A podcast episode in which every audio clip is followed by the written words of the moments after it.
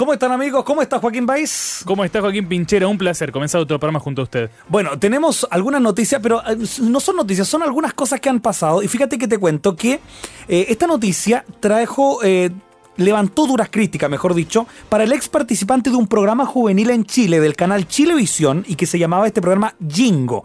Este eh, participante se llamaba Alexander Núñez y más conocido como Arenito con este eh, sobrenombre que le puso, quien dijo que cambió completamente su vida y su apariencia a casi tres años de haber dejado la televisión. Él es un ex bailarín que dejó completamente atrás el look con el que se hizo conocido y según lo mostrado por algunos programas de TV, Núñez dejó de lado la forma de vida que tenía tenía en la época para poder acercarse a Dios. Oye, él dijo estas palabras, mira, fue un momento de necesidad espiritual, necesitaba algo en mi interior, me sentía vacío, me sentía solo, en un momento particular de mi vida. Entonces, Dios llegó a mi encuentro, Él me sanó, Él me restauró, así se expresó en un programa de TV, fíjate, al cual fue invitado en Chile. Y el periodista que estaba a su lado en ese momento le preguntó al joven en la entrevista, ¿cuándo llegó el Señor a tu vida? A lo cual eh, Alexander respondió, el Señor ha estado siempre en mi vida, fui nacido y criado en la iglesia, pero fui yo quien lo dejó, fui yo el que me alejé, el que no quiso escuchar, no quise creer la verdad. Y obviamente al no creer la verdad te empiezas a confundir en el proceso y comienzas a ver un desorden, desorden emocional y mental. Y ese desorden llega a Cristo y Él ordena muchas cosas en tu vida, fue lo que dijo Arenito. Oye, sus declaraciones causaron duras confrontaciones y fuertes críticas ante lo expresado por Alexander, aunque su convicción sigue firme con este personaje de la TV chilena. Sin duda no deja de sorprendernos algunas historias como estas, que nos dejan una esperanza de cambio eh, para muchos que están intentando ser diferentes y al igual que Alexander, buscan acercarse a Dios. Oye, eh, si ser cristiano te cambia para bien, entonces vale la pena serlo. Así que yo te invito ahora a Biblia Fácil aquí en Radio Nuevo Tiempo.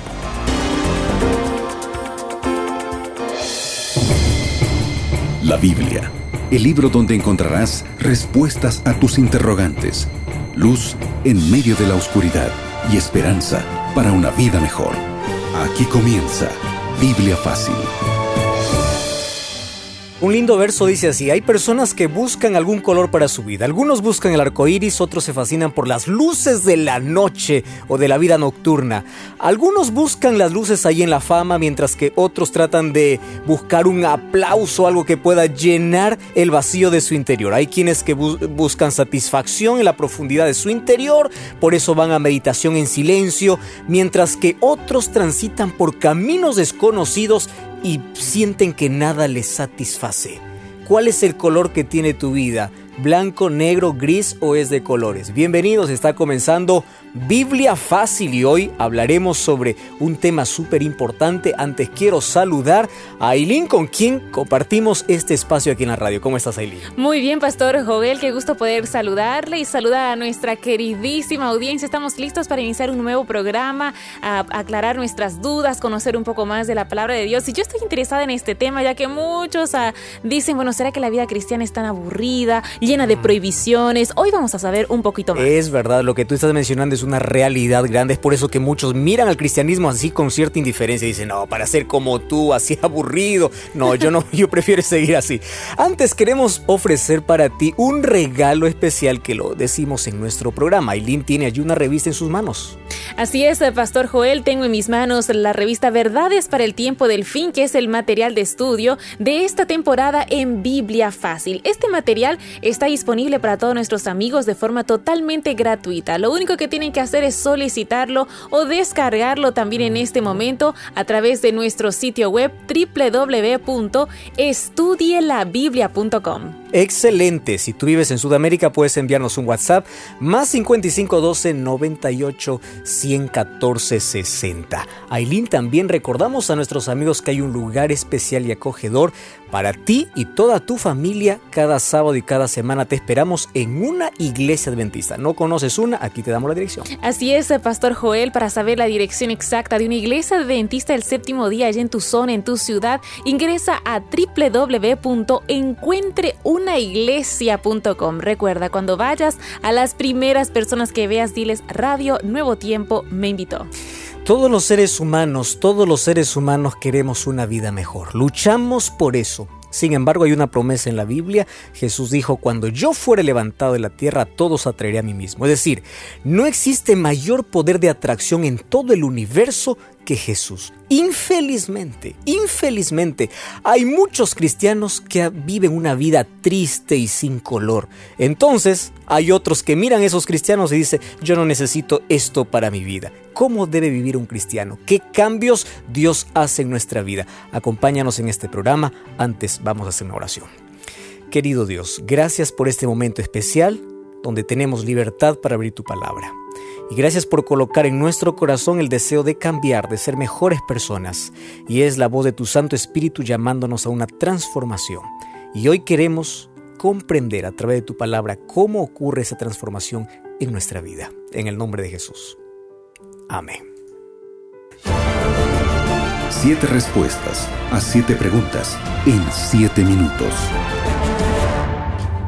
Estamos listos para iniciar este segmento y aclarar tus dudas a la luz de la palabra de Dios. Y hablando de la palabra de Dios, el pastor Joel ya está tomando su Biblia para poder responder las siguientes preguntas del tema de hoy, pastor, que está realmente interesante. Vamos a ver un poco más sobre el estilo de vida cristiana y tal vez hablar de algunos tabús, eh, eh, también despejar algunos prejuicios, ¿por qué no? Y yo ya quiero comenzar con la primera pregunta de este segmento. ¿Cómo es la vida de una persona que aceptó a Cristo. Parece obvio, pero queremos saber qué dice la Biblia. Muchos confunden Aileen cristianismo con tristeza, como que lo ven aliados. Ah, tú eres una persona triste, eres una persona aburrida, eres una persona que a todo llama pecado, eres una persona que tiene limitación para todo. Lamentablemente hay muchos cristianos que cuando son ya o cuando dicen yo conocí a Cristo cambian su manera de, eh, de mirar a las personas, ¿verdad? Ya pierden la sonrisa, pierden la alegría y los otros dicen, ¿qué te pasó? O sea, el cristianismo no hizo nada bueno en ti. Yo no quiero, yo no quiero ser como tú. Ahora, yo quiero primero decir lo siguiente. Un medio cristiano es un creyente infeliz. La infelicidad es el resultado de un cristianismo a medias. Es decir, un cristiano que tiene aún el corazón dividido. Puede ser que en su creencia, en su mente pueda aceptar a Jesús, pero aún no hay una transformación en su vida. Entonces, ¿cómo debe vivir un cristiano o qué cosa hace Dios cuando llega al corazón? El libro de Gálatas capítulo 5 versículo 22 y versículo 23, Aileen tiene una respuesta extraordinaria. Dice así, el fruto del Espíritu es, es decir, los frutos de un cristiano verdadero es amor, gozo, paz, paciencia, benignidad, bondad, fe, mansedumbre, templanza o dominio propio. Contra tales cosas no hay ley. Es decir, un cristiano es feliz. No es que intenta ser feliz ni aparenta ser feliz, porque en su corazón tiene amor. El gozo es una cualidad. A pesar de que hay problemas, esto no significa que el cristiano oh, está exento de todos los problemas. No, no es así. Pero tiene paz, tiene seguridad, tiene bondad, tiene, eh, es una persona que tiene dominio propio. Ahora fíjate, todos los seres humanos anhelamos estas cualidades. ¿Dónde nosotros podemos encontrar? Esta es la acción del Espíritu Santo que ocurre cuando tú tienes un compromiso verdadero con Cristo. ¿En qué consiste ese compromiso? En una relación. No te hablo de religión. Religión puede ser la placa de una iglesia. Relación es eh, diariamente que tú puedas estar con Dios. Cuando diariamente buscas a Dios, Él produce cambios en tu vida. Es decir, Dios marca la diferencia en tu vida.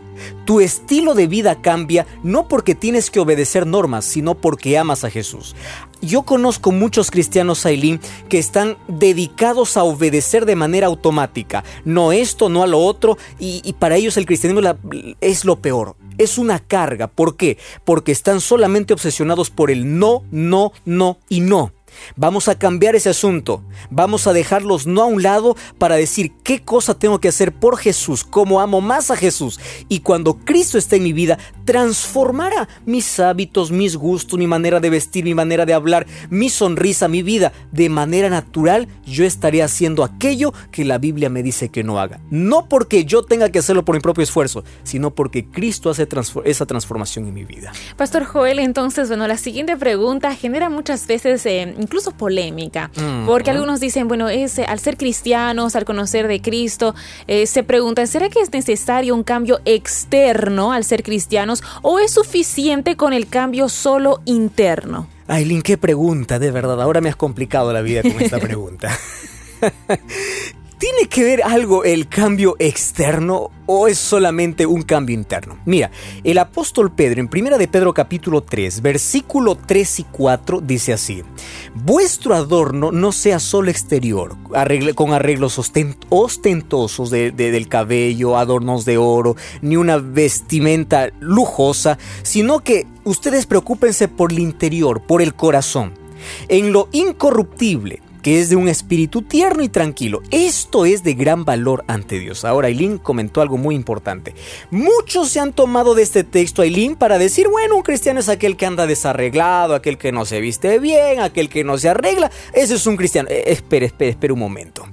Mira, vamos a analizar lo que está diciendo aquí el apóstol Pedro. El apóstol Pedro está interesado primero en la belleza de carácter, más que en el adorno interior. No está menospreciando el adorno exterior. O sea, no, no está diciéndote, ah, tú tienes que ser un descuidado. No, no, no está diciendo eso.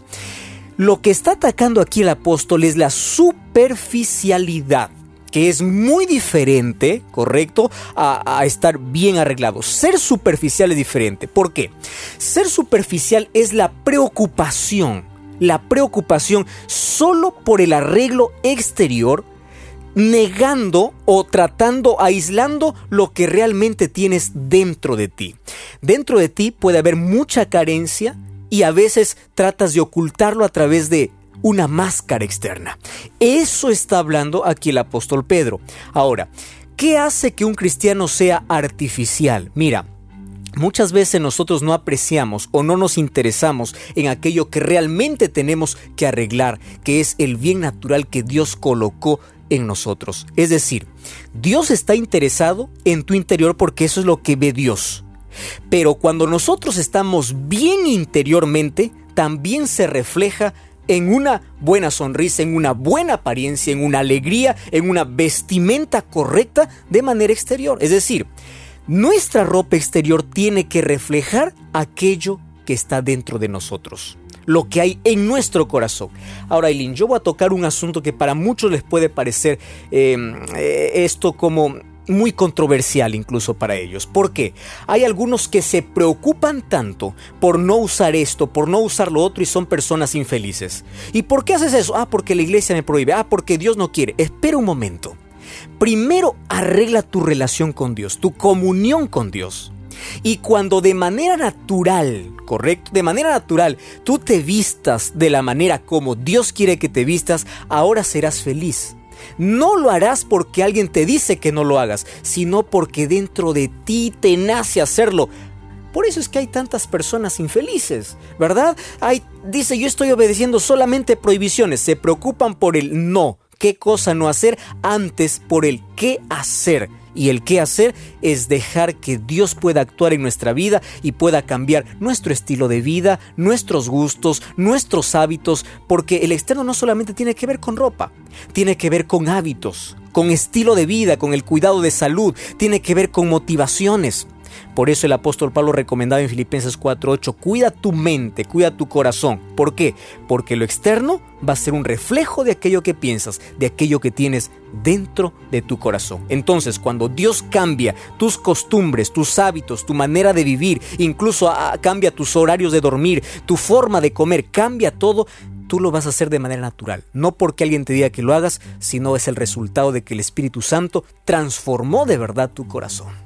Así es, eh, Pastor Joel. Y hablando de este lado, bueno, externo, e incluso mientras usted hablaba sobre esto, pensaba, somos eh, seres sociales que nos estamos relacionando con los otros constantemente e influenciamos de forma positiva o negativa también constantemente. Y hablando de ese lado público, ¿de qué forma entonces una persona demuestra su lealtad a Dios eh, de, de forma pública?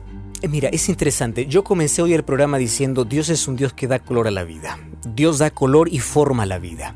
Tú puedes ver ahí los atardeceres, es un color extraordinario. Tú puedes ver las estaciones, cada color o cada estación tiene un color. Tú puedes ver la variedad de colores. Dios es un Dios que le encanta hacer tantas maravillas para el ser humano.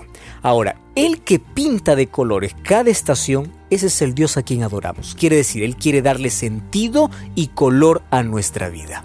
Y Él nunca te va a pedir algo que tú no puedes hacer. Ahora, Aileen me hizo una pregunta. ¿Cómo el ser humano muestra su amor, su lealtad a Dios? Dios no te pide lo que tú no puedes hacer. ¿Sabes qué es lo único que te pide? Que hagas uso sabio, uso correcto de aquel regalo que colocó en ti que se llama libre albedrío. Tomar decisiones de manera voluntaria, sin que alguien me pueda imponer. Ahora, en mi libre albedrío, ¿sabes cuál es la mejor y la más grande decisión y cómo yo demuestro que amo a Jesús? Cuando yo digo ante todo el mundo que yo pertenezco a Cristo y lo hago a través del bautismo. Cuando yo toco el tema del bautismo, hay mucha gente que apaga la radio y dice yo no quiero más escuchar esto porque el bautismo ha sido mal entendido, Aileen. El bautismo, querido, solamente es la demostración pública, no es imposición. No es que alguien te obliga, no es que tienes que hacerlo porque sí tienes que hacerlo. Mira, antes de bautizarte, tú primero tienes que entregar tu corazón y tú lo entregas a, a, Jesús tu corazón en secreto. No necesitas que nadie se entere que has entregado tu corazón a Jesús. Pero cuando Jesús vive en ti, ahora tú tienes que demostrar públicamente tu amor. Entonces el bautismo solo es la demostración pública de que libremente usas tu libertad, tu libre albedrío para decir a Jesús, yo a partir de hoy te pertenezco, mi vida es tuya. Hablando del bautismo, Pastor Joel, hemos visto, bueno, que existen muchas formas de bautismo y también muchos se preguntan, entonces, ¿cómo es el verdadero bautismo? Mira, la respuesta es bíblica, Aileen. Mateo capítulo 3, 17, Mateo capítulo 3, 16. En sí, todo el capítulo 3 habla acerca del verdadero bautismo. ¿Cómo sé que es el, existe un bautismo verdadero? Cuando tú me haces la pregunta un cuál es el bautismo verdadero, significa que hay que diferenciarlo del falso. Quiere decir que puede haber tipos y tipos de bautismo. El libro de Mateo capítulo 3, versículo 16 dice, Cuando Jesús fue bautizado, enseguida subió del agua. He aquí los cielos fueron abiertos y el Espíritu Santo descendió como paloma, venía sobre él. Jesús subió del agua con la ropa mojada y se arrodilló humildemente en las márgenes del Jordán. Entonces el Dios del cielo quebró el silencio de siglos y dijo, Este es mi Hijo amado en quien tengo compaciencia. Complacencia, perdón. Ahora, fíjate algunas expresiones. Dice, Jesús subió del agua. Para subir del agua significa que primero ha tenido que entrar al agua. Y aquí habla del único verdadero bautismo y bíblico, que es el bautismo por inmersión. ¿Qué significa bautismo por inmersión? Que yo tengo que entrar al agua y ser sumergido, así como Jesús se sumergió y subió del agua. Ahora, Eileen, en la Biblia yo no encuentro otro tipo de bautismo. Si yo avanzo un poco más en la historia, en el libro de Hechos capítulo 8, voy a encontrar allí a un eunuco o a un etíope que está conversando con Felipe. Y él le dice, yo creo en Jesús, yo quiero ser bautizado. ¿Qué impide? Aquí hay agua. Es decir, voluntariamente pide ser bautizado. Y le dice, ¿tú crees en Jesús? Claro que creo. Entonces dice la Biblia, se bajaron y allí él fue bautizado y siguió gozoso su camino. Ahora, fíjate aquí algunas expresiones. E, él dijo, aquí hay agua. Número dos, descendieron al agua. Y dice, subió del agua. Otra vez está haciendo énfasis a qué? A la verdadera manera de ser bautizado, que es el bautismo por inmersión. Además, hay detalles importantes. Antes de ser bautizado, Felipe le preguntó, ¿tú crees en Jesús? Y él dijo, yo creo que Cristo es el Hijo de Dios. Escucha una cosa, por eso no podemos bautizar a niños. ¿Correcto? ¿Por qué? Porque el bautismo es una expresión consciente del ser humano. No es que alguien impone o no es que, alguien decide por mí. Eh, creer en Jesús y decirlo es una, eh, una de las maneras como uno está preparado para el bautismo. Hechos capítulo 2 dice, primero tiene que haber arrepentimiento. Un bebé no tiene nada que arrepentirse. Un bebé no confiesa que Cristo es el Hijo de Dios. Aún no tiene desarrollado el uso de conciencia en su plenitud. Es por eso que el bautismo verdadero es una decisión propia, voluntaria y tiene que ser por inmersión. Ahora, el mayor consejo para despejar todas estas dudas es Romanos capítulo 6. El apóstol Pablo dice, así como Cristo murió y resucitó de los muertos, así somos bautizados. ¿Qué ilustración? Es el bautismo por inmersión. Muerte, uno se sumerge al agua y la resurrección significa cuando sale del agua, nace para una nueva vida. Ahora quiero decirte algo.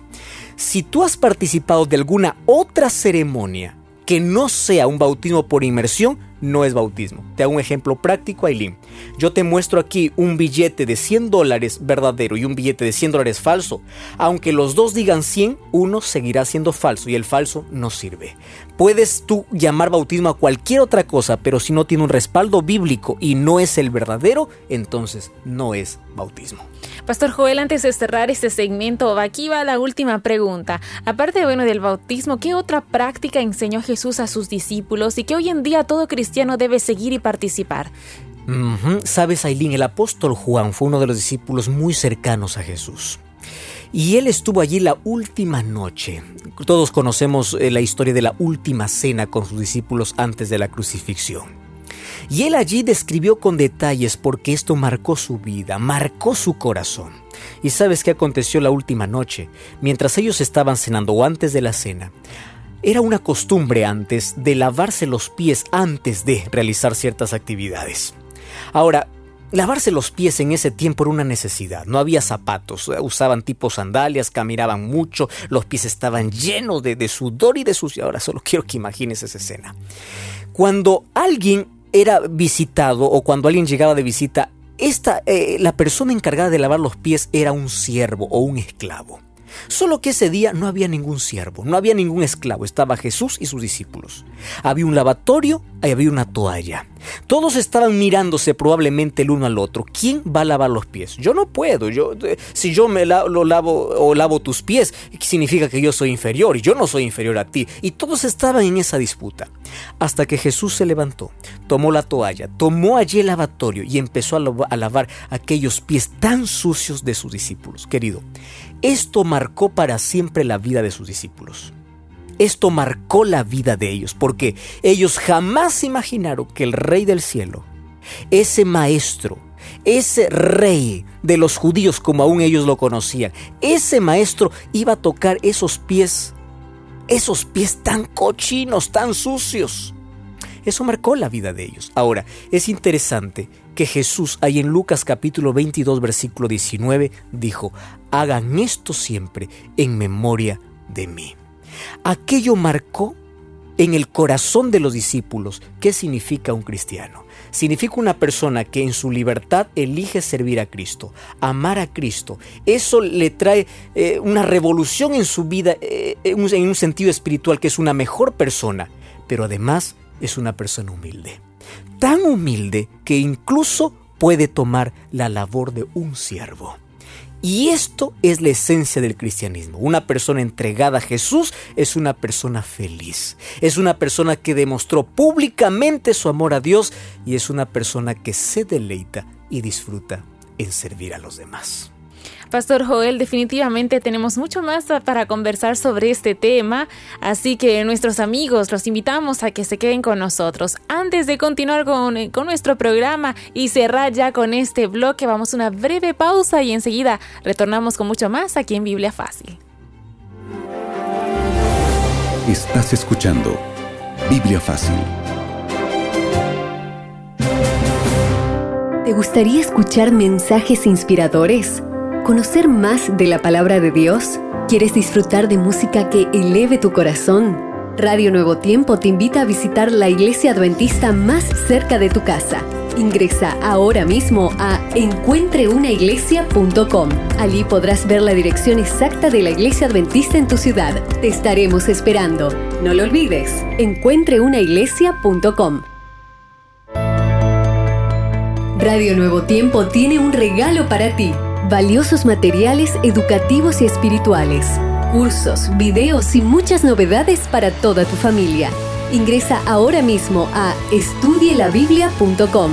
Disfruta, descarga y comparte estos materiales gratuitos que te ayudarán a tener una vida más plena y feliz. Recuerda, estudielabiblia.com. Ya retornamos con Biblia Fácil. Hoy hablé acerca de dos ceremonias instituidas por Cristo. La primera, Cristo nos dio el ejemplo yéndose al río Jordán para ser bautizado. Marcos 16, 16 dice, el que creyere y fuera bautizado será salvo. No es porque la ceremonia salva, querido. Yo quiero que esto pueda quedar bien claro en ti. Una ceremonia no te salva. Quien te salva es Cristo. Solo que una ceremonia es importante porque representa un símbolo. Te voy a hacer un ejemplo práctico. Tú no juras amor eterno a tu pareja solo cuando llegas al altar.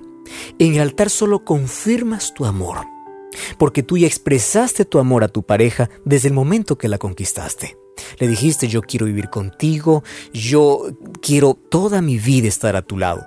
Ahora en el altar solamente confirmas tu amor y lo haces público, porque antes tú lo decías en secreto. Lo mismo ocurre con el bautismo. No es que el bautismo te salva, te salva Cristo. Pero el bautismo es la demostración pública donde tú llegas al altar espiritual y dices para todos, Jesús, yo te amo.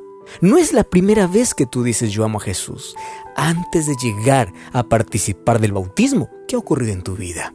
Tú ya abres la Biblia, tú ya hablas con Jesús, la oración es parte de tu vida, Cristo ya cambió tu vida, está transformando tus hábitos, está transformándote en una mejor persona y tú le dices en silencio, Señor, yo te amo, sí, yo te amo, yo te amo y porque te amo, yo voy a decirlo públicamente que mi vida te pertenece. Entonces, una ceremonia no te salva.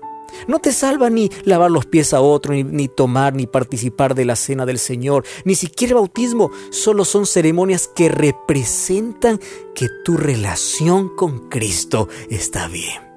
Y es por eso que son necesarios.